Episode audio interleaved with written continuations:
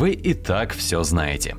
Самая высокооцененная игра года, мемы по всему интернету, 800 тысяч человек онлайн, медведь, просьбы именитых студий не ожидать подобного на постоянной основе и невероятный триумф Свена Винки и его команды, которые не раз стояли на грани банкротства, делали те игры, в которые сами желали бы сыграть, искренне тащились, рассказывая о разработке новой Baldur's Gate в бутафорских гремящих латах, и выдали новый стандарт жанра. Это история успеха, которую все очень хотели увидеть. Но не ослепляет ли она нас своей привлекательностью? Потому что, давайте честно, на волне хайпа и эйфории можно и не заметить, что рукоплещем мы не самой игре, а нашему внутреннему ребенку, приходящему в восторг от праздника вокруг. Чтобы рассмотреть игру хоть сколь-нибудь полно, а в идеале со всех сторон, мы на стоп-гейме прошли ее дважды, максимально непохожими путями. Я, Максим Милязев, выбрал дорогу хорошего парня с улыбкой всему свету. А написавшая текстовый обзор Джуби познала темную сторону героя, дав полную волю его внутренним демонам. Так что говорить я буду с учетом обоих прохождений, плюс пара десятков часов кооперативного режима в компании друзей. Что же, пора залетать в первый акт, традиционно задающий экспозицию.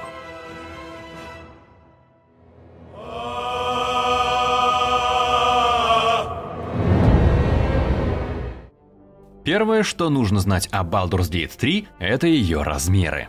Вот третья часть Ведьмака большая, а Baldur's Gate огромная. При этом на одно прохождение у меня ушло примерно 70 часов, в то время как Дикая Охота отняла 60. Но простая арифметика тут не работает, потому что за одно приключение Геральта вы увидите практически все, что игра готова предложить в то время как врата Балдура лишь приоткрывают свои створки при первом заходе. Сравнивать надо скорее с сиквелом Ведьмака, где, помните, от выбора страны Роше или Йорвита зависело, какую из альтернативных вторых глав вы увидите. И только пройдя обе, получалось сложить общую картину происходящего и перестать удивляться, кто вообще все эти люди и почему откуда-то внезапно вылетел дракон. Тут примерно та же история. При этом, в отличие от Ведьмака или, скажем, родственной идеологии Pathfinder, сражения с врагами занимают не так уж много времени. Большую часть игры вы будете исследовать мир, общаться с персонажами, отыгрывать роль. Поэтому про боевку давайте потом. Сперва разберемся, что здесь вообще происходит. А это не так просто. В сюжетном карнавале тут закружились трио темных богов, глобальные планы элитидов, великий обман народа Гетиянки, эхо гремящей в аду демонической войны и черт знает что еще. Черт, кстати, действительно знает, только вот информацию из него вытягивать придется долго и мучительно.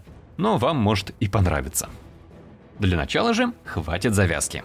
Через горящие миры летит корабль Наутилус, пожирателей мозгов, и моллюски уже засадили личинку нам в голову, чтобы любовно созданный в редакторе герой пополнил их склесковатые ряды.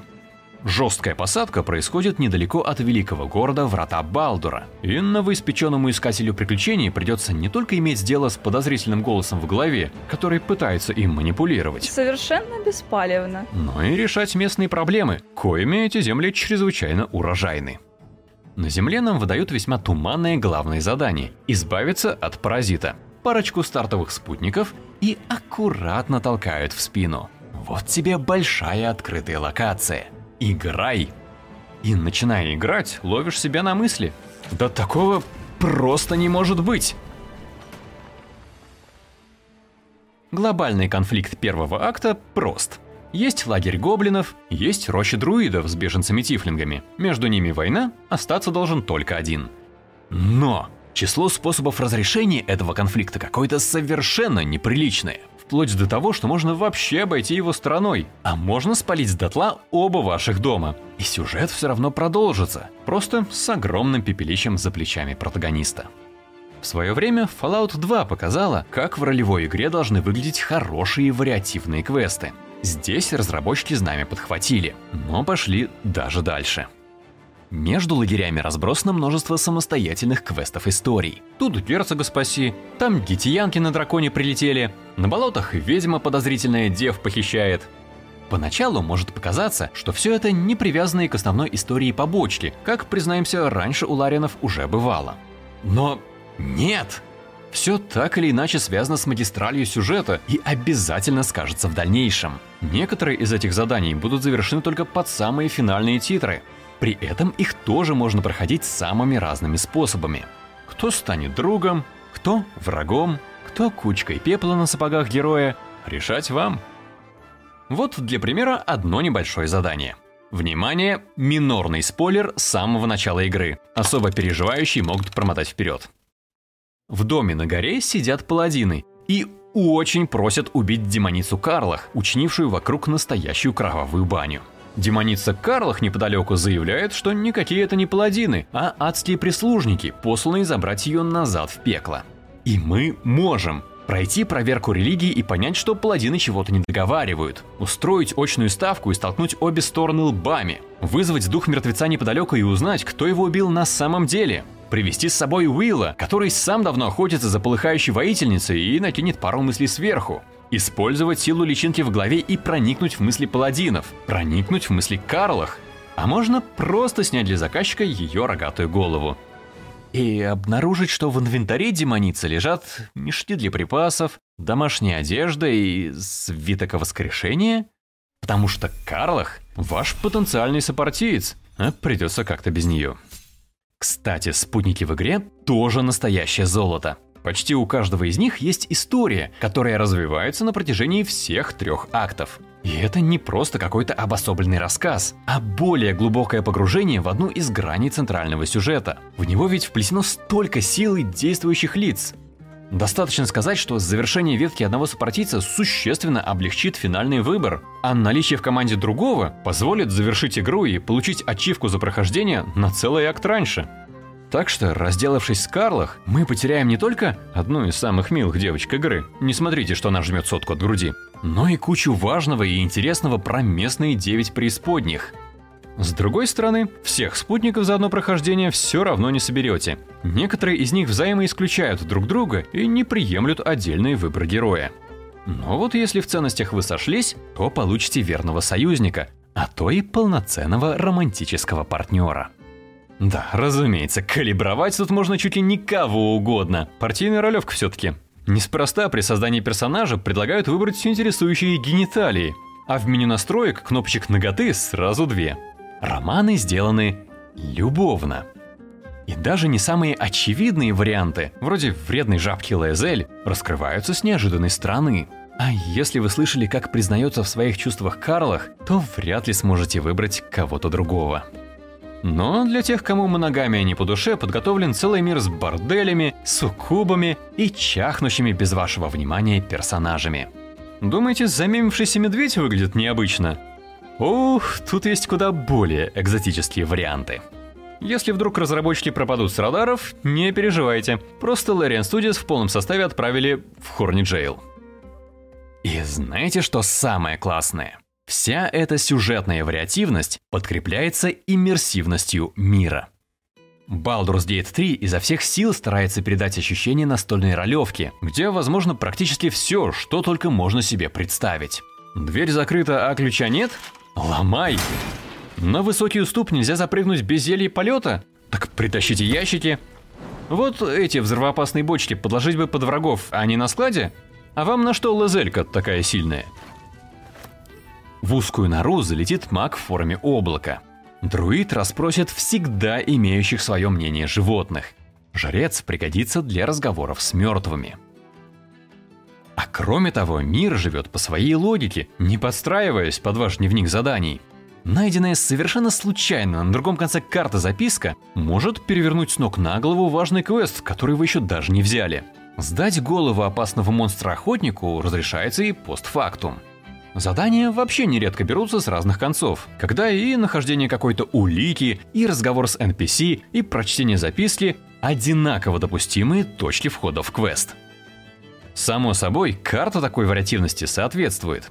В каждое место обычно можно попасть несколькими способами, а выбор дальнейшего пути выглядит как буквальный перекресток семи дорог. Далее про иммерсивность. Этот мир еще и активно реагирует на то, кто ваш персонаж – Тифлинг быстро найдет общий язык с сородичами, а уроженцев Радбалдора примут как своего в городе. Есть особая предыстория темного соблазна, которую Свен Винки жестко не рекомендовал выбирать для первого прохождения. С ней игра вообще превращается в психологический хоррор. Каждый класс постоянно доказывает, что вы выбрали его не зря. Понятно, например, что на переговоры в рощу стоит запускать друида, а проклятый фолиант лучше отдать на изучение волшебнику. Моим основным персонажем стал паладин. И боги, как же он хорош! Вообще наглядный показатель. Сделать доброго паладина интересным – задача нетривиальная. И если путь храмовника не выглядит унылым маршрутом из монастыря в рестарт, то значит со сценарием у игры все хорошо. Здесь не выглядит. Во-первых, паладину сразу выдают кодекс. Обязательно почитайте, что требуется именно от вашего подкласса. Пойдете ему наперекор, миг слетят все святые фишки, появится мрачная фигура и с бархатным удовлетворением скажет, что отныне будет следить за вами. Поэтому воину света, например, не пристало нападать первому. В виновности подозреваемых надо сперва убедиться, а свободу других существ ни в коем случае нельзя ограничивать, чтобы не стояло на кону. Поэтому драки всегда начинаются на условиях противника. Зато бог вас любит. Во-вторых, паладин – это не помесь хиппи с матерью Терезой. Он готов сжечь и кромсать, если кто-то не укладывается в его картину мира. И вообще-то мил и любезен, но так уж получилось некоторое время назад. Умер. Справедливость в самом суровом, архаичном виде как раз черта класса. И не раз в квестах ему доверит роль судьи. Кому, как не человеку, одобрение которого божеством видно невооруженным глазом, доверить решать чужие споры. И по паладину можно уже понять, какой настрой вышел у продолжения Baldur's Gate. Многие переживали, что у Ларинов получится цирк, Слишком уж часто обе части Original Sin скатывались в чрезмерное веселье, а тут-то сеттинг обязан быть помрачнее. Так вот, не переживайте. Вообще, не об этом. Уже в начале нас встречают презрение, равнодушие и диагноз-приговор. Второй акт и вовсе проходит в проклятом краю, где уже не светит солнце, а развалины готического города с преобразившимися жителями напоминают не то Silent Hill, не то Bloodborne, и находиться там порой попросту жутко. В городе ему жутко. Мне это расскажи, я со старта за темный соблазн играю. А знаешь, что это значит? Жить не только с личинкой, но и со злодейским голосом в голове. Это мой обзор. Когда ты видишь, как Гейл протягивает руку из портала, и думаешь, только думаешь, а что будет, если ее оторвать? И вот у тебя под ногами уже валяется окровавленный кусок плоти. Когда к тебе в лагерь приходит Барт Тифлинг, с которой вы мило сочиняли песенку на утесе, а на утро она выглядит так, что на ютубе без квадратиков не покажешь. Когда внутренний маньяк заявляет о себе прямо во время ночи с твоим любовным интересом, и ты молишься на кубике, потому что если, блядь, меньше 14, то Астариан – труп. Вот что такое жутко. И это я еще про конец истории молчу. Дай мне продолжить. Ну, продолжай. Пока. В общем, тон у игры совсем не игривый. И раз уж мы начали про происхождение, классы и прочие Dungeons and Dragons, давайте уже про них. Про механики.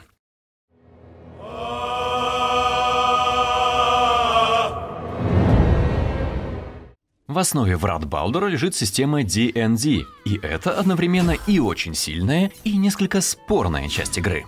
На экране создания персонажа все выглядит очень здорово. Тут и возможность начать в роли одного из потенциальных сопартийцев, и широкий набор рас от привычных эльфов до экзотических ящеров или детиянки. И куча разнообразных классов на выбор.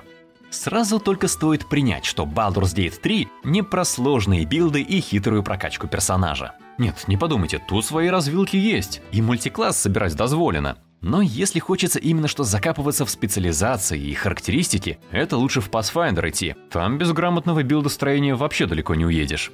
Помнится, в превью по раннему доступу я жаловался, что не у всех классов прокачка сделана интересно. Если у чародея каждое повышение уровня – праздник, потому что открывает новые заклинания и возможности, то вот всякие воины обычно получают лишь прибавку к здоровью и прочие скучные числовые бонусы. Сейчас стало лучше – но ребята с магией все равно явно в. Бои исключительно пошаговые, это надо иметь в виду.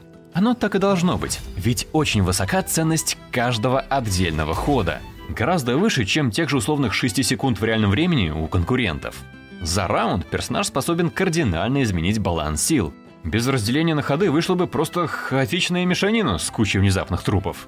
С другой стороны, людям, незнакомым с пятой редакцией DNZ, поначалу может быть очень сложно понять, как тут вообще все работает.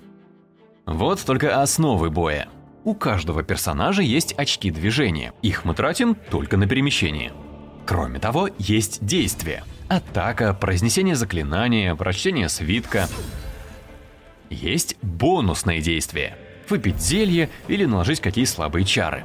Но вместо основного действия разрешается, например, пробежать подальше или швырнуть предмет. А бонусные действия у некоторых классов – это дополнительная атака.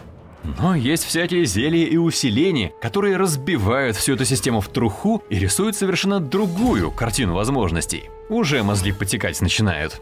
Далее новичкам предстоит осознать, что у колдующих классов никакой маны не припасено, зато есть ячейки заклинаний, разбитые по уровням. Восполняются они во время отдыха. Но, как и совсем тут, не только. Если постараться, можно отыскать обходные пути. И этих колдунов вообще три вида, каждый со своей спецификой, которую еще разгадай, а называются они вообще словами-синонимами. Разберись тут без гайдов. Вы уже можете понять, к чему я клоню. У игры бешеная вариативность. В сражениях умножайте ее еще на интерактивность окружения, благодаря которой врагов можно в пропасть столкнуть, подручные предметы в них запустить, их самих в них запустить, каток под ногами устроить, забаррикадировать проходы, занять доминирующую высоту. Это все очень здорово и делает сражения по-настоящему тактическими. Но поначалу с этим очень непросто разобраться, не понимая, что в этой кучке кнопок важное, а что нет. Спойлер – все важное, просто для разных стилей прохождения. Корни тут опять растут из настольных ролевок, где дозволяется практически все.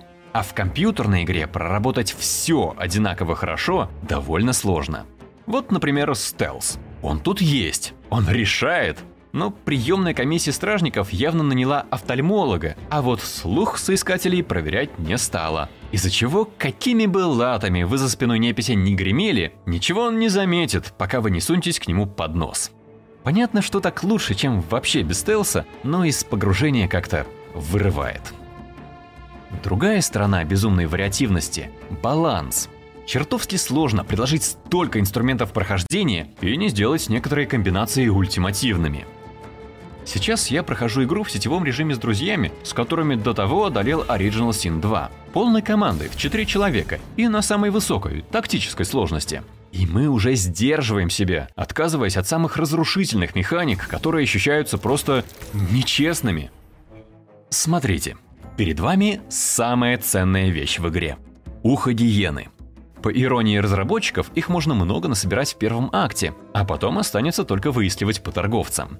Дело в том, что из этих ушей варится зелье скорости, которое увеличивает число очков движений и ходов.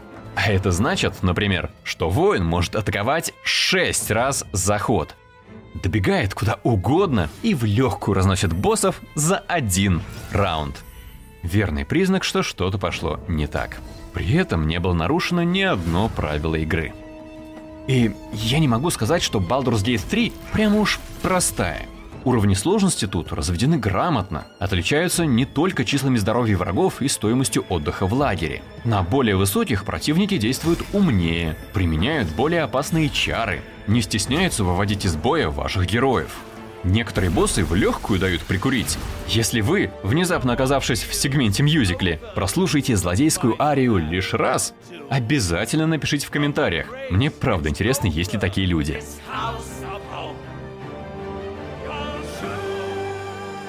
Но разобравшись в игровых правилах, вы быстро нащупаете ультимативные механики, с которыми прохождение кажется заметно легче, чем хотелось бы. Вроде элититских головастиков? Не собирал. Мне кодекс не позволяет. А зря. Стоит тебе научиться летать, превращаться в пантеру со щупальцами или псионический щит ставить, игра становится в разы легче. Да и вообще, развитие Валетида дает столько плюсов, что хоть закрывай его для высокой сложности, настолько это упрощает игру. Жаль, что в итоге прокачивала, не прокачивала, игре все равно. Как бы Свен Винки не стращал игроков. Спасибо, мне и без того порой было слишком просто. Как будто нужна еще одна дополнительная сложность для хардкорщиков. Но проблемы кроются не только в боевой системе. Неожиданную подножку подставляют пошаговые бои.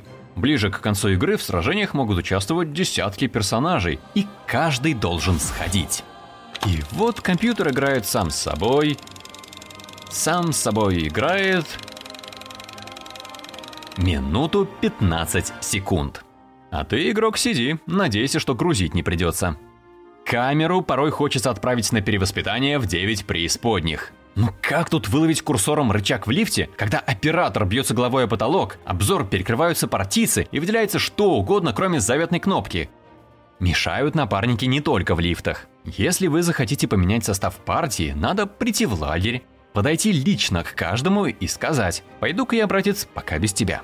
«Как без меня?» – воскликнет он. «Я тебе пригожусь!» И выкинет еще одну, подтверждающую реплику. Вдруг вы правда передумаете.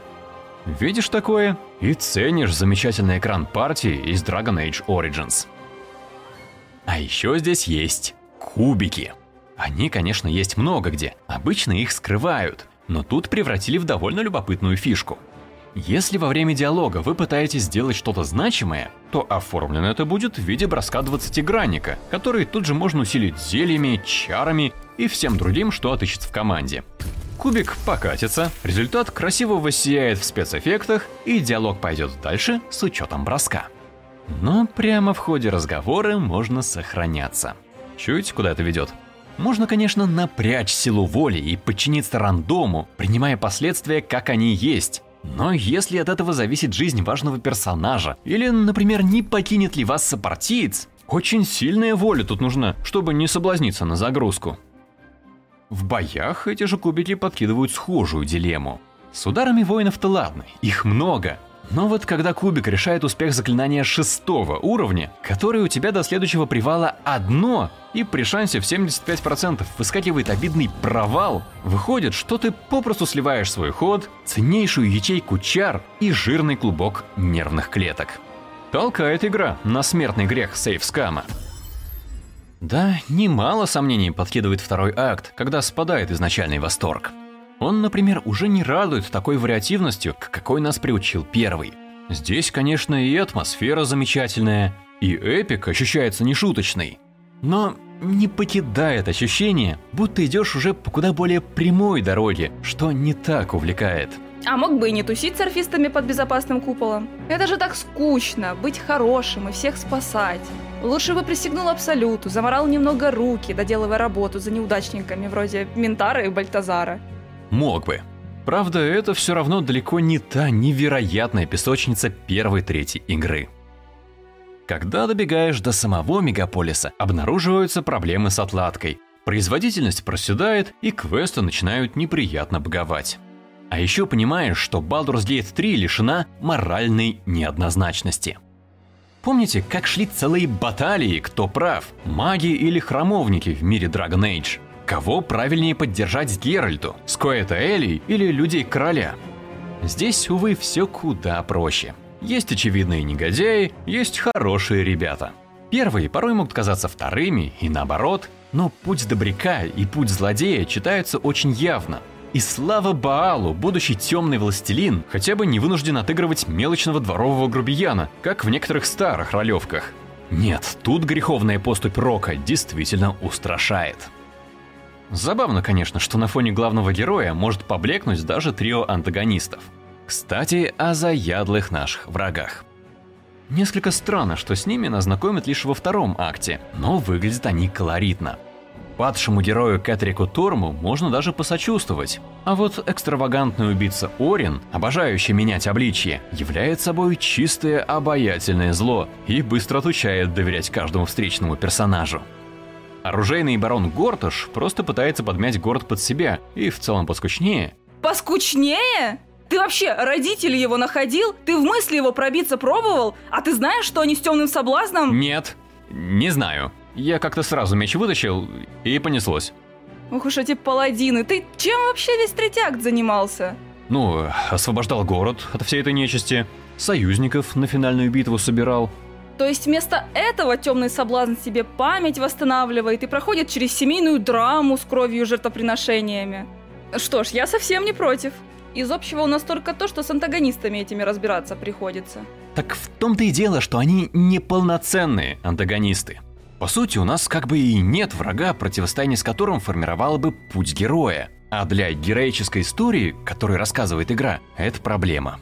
Во-первых, с некоторыми из этих злодеев можно и договориться. Во-вторых, разбираемся с ними мы до финала, а там из табакерки выскакивает вообще нечто другое. В-третьих, личного конфликта считай, что и нет. Что значит нет? Если вы не выбрали одну очень специфическую предысторию. Наши пути пересекаются лишь под конец, и противостояние строится и не ощущается и не является главным нервом истории. При этом есть интересный, проработанный антигерой со сложным бэкграундом, который сопровождает нас большую часть игры, который представляет нешуточную угрозу и который вовсе не обязательно станет вашим противником. Мы подошли к самому мрачному месту игры. К концовке. Давай, скажи им. Она ужасна. Без спойлеров, только по сути. Ну, как не сравнить игру про большое приключение с Mass Effect? Так вот, это Mass Effect 3. Отличная история с замечательными персонажами, трогательными моментами и грандиозным размахом, где вы доходите до точки невозврата и все рассыпается осколками разбитых ожиданий. Три акта мы собирали союзников и друзей, чтобы они поддержали нас в финальной битве. И знаете, в чем это выражается? Вот в этой крохотной кнопочке призыва в одном единственном бою. Я ее в первый раз даже не заметил и прошел финал без сторонней поддержки, которую должны были обеспечивать божественные существа и целые армии. Выглядит их помощь, кстати, вот так.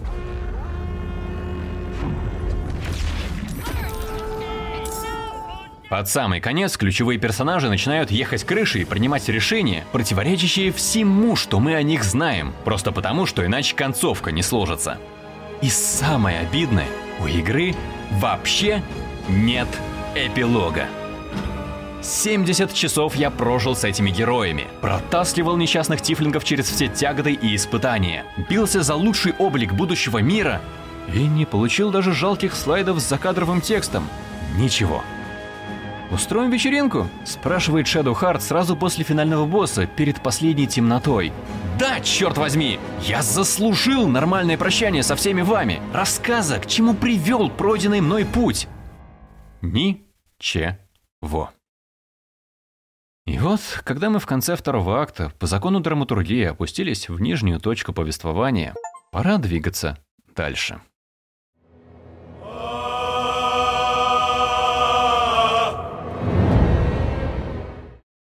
А я тебе говорила, предупреждала, что чем дальше тут, тем хуже. Что все эти восторженные отзывы и 97 баллов из 100 от тех, кто не вышел за пределы первого акта. Ну и как теперь, хватит тебе духа поставить, проходняк? Или выдашь малодушное похвально? Финал и правда вызывает лишь разочарование. О, сейчас будет но. Но я уже хочу начать по новой. Вспоминаю, как много игра мне дала, и желаю большего. Создать другого персонажа и пройти игру иным путем. В этот раз я отправился в лунные башни по горным тропам и даже не спускался в подземье, где в раннем доступе провел с десяток насыщенных часов. Хочу собрать команду из персонажей, которых отсек при первом заходе, и увидеть, какую сторону сюжета раскроют Астариан и Ментара. Что будет, если записаться в фанатики Абсолюта? Хочу снова прийти в огромные врата Балдура. Видел, что третий акт с городом некоторые называют прямо провальным, и с этим я согласиться не могу. Да, он менее детален и вариативен, чем любимый всеми первый, но это огромный фэнтезийный мегаполис, где зайти можно в каждый дом и что-то интересное там найти, где с размахом заканчиваются тянущиеся с самого начала сюжетные линии и запускается несколько новых, где зарождающийся стимпанк встречается с лавкрафтианскими ужасами глубин, а городская газета спешит осветить все горячие события. Ведь этот мир ощущается глубоким не только от того, что на него можно взглянуть с разных сторон, с позиции множества персонажей, но и за счет истории, которая проявляется здесь всюду. Ветераны забытых королевств узнают немало мест и имен, будут рады повстречать легендарных героев и персонажей предыдущих частей серии. Некоторых из них можно взять в отряд, некоторых убить, а некоторых я боюсь даже показывать, потому что спойлер. И есть еще один притягательный момент, который я осознал не сразу. Чертовски приятно, что игра не держит тебя за дурака. Надо проникнуть за ворота, никаких подсказок на карте не будет. Все механики ты уже знаешь, и отыщи сам один из способов пробраться внутрь. Кругом разлилась убийственная тьма? Ну подумай, как ты можешь ее одолеть и докуда по ней добраться. Требуется отыскать загадочный темный культ, начиная собственное расследование. Флажки на карте остались в Скайриме. В итоге, когда догадка подтверждается, радуешься, что мыслил правильно и понимаешь, что награду заслужил. А в следующий раз подумай, как цели можно было достичь иначе. Все враги на карте сюжетно обоснованы. Если вы встретили группу противников, то у них обязательно есть история, логика попадания в это место. Зачастую дается возможность избежать конфликта. Забудьте про прорубание через толпы тупого мяса, про существующих только чтобы быть сраженными орды безликих гоблинов. И ключевое слово здесь «безликих». Когда воочию наблюдаешь, как одна гоблинша сохнет странной страстью по плененному барду, а остальные азартно играют в «загони куру» и вообще какие-никакие, но личности, рука тянется к мечу уже куда менее охотно. Это удивительно, но здесь напрочь отсутствует такой привычный элемент жанра, как зачистка подземелий, все стычки продуманные и, как бы это сказать, разовые. На вас не вываливают волны мусорных врагов, лишь бы занять время. Повстречали недружелюбных товарищей, разрешили тактическую задачку, идете дальше. Там будет что-то уже совсем другое. Кроме того, уже можно было заметить, что игра страшно красива. Не технологиями, они-то просто на уровне, а дизайном. Тут хороши персонажи, броня, оружие, но совершенно прекрасны зеленые леса и подземные чертоги, горные проходы и улицы городов, промышленные громады и иные планы бытия. А как оно звучит! Заклинание хочется произносить только чтобы услышать, каким звуком они разорвут сгустившуюся тишину. Так что, пускай стелс здесь излишне простой и дает слишком уж много преимуществ – кубик раздражает в той же мере, в какой приносит радость, а бывалым ролевикам порой будет недоставать вызова, критический недостаток в Baldur's Gate 3 только один – начисто слитая концовка.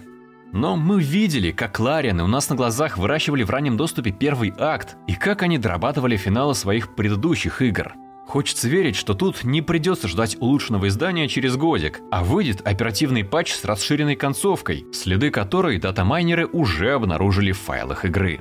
Такое обновление вышло в свое время и для третьей части Mass Effect, сразу сделав финал гораздо лучше.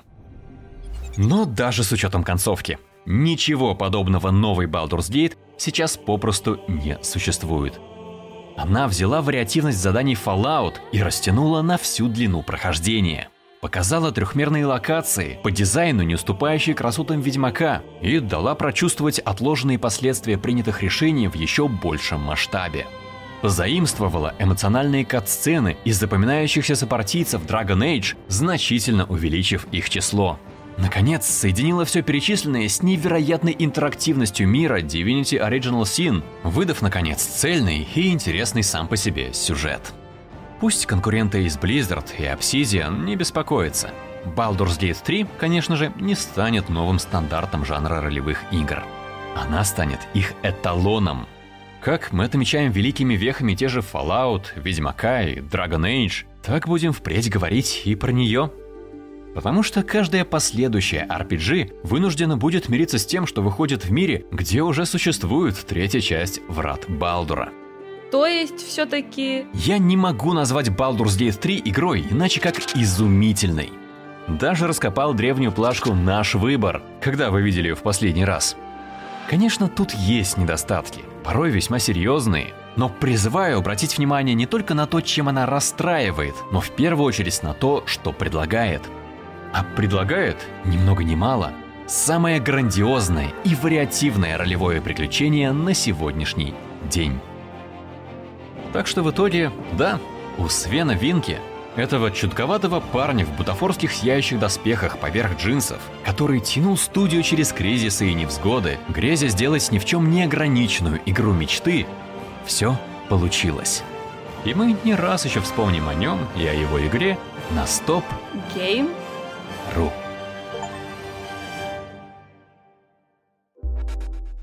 Hell, hell, hell has its laws. Hell, hell, effect and the cause. Curtain falls, but hold your applause. Squirm, squirm, for now down here come the claws.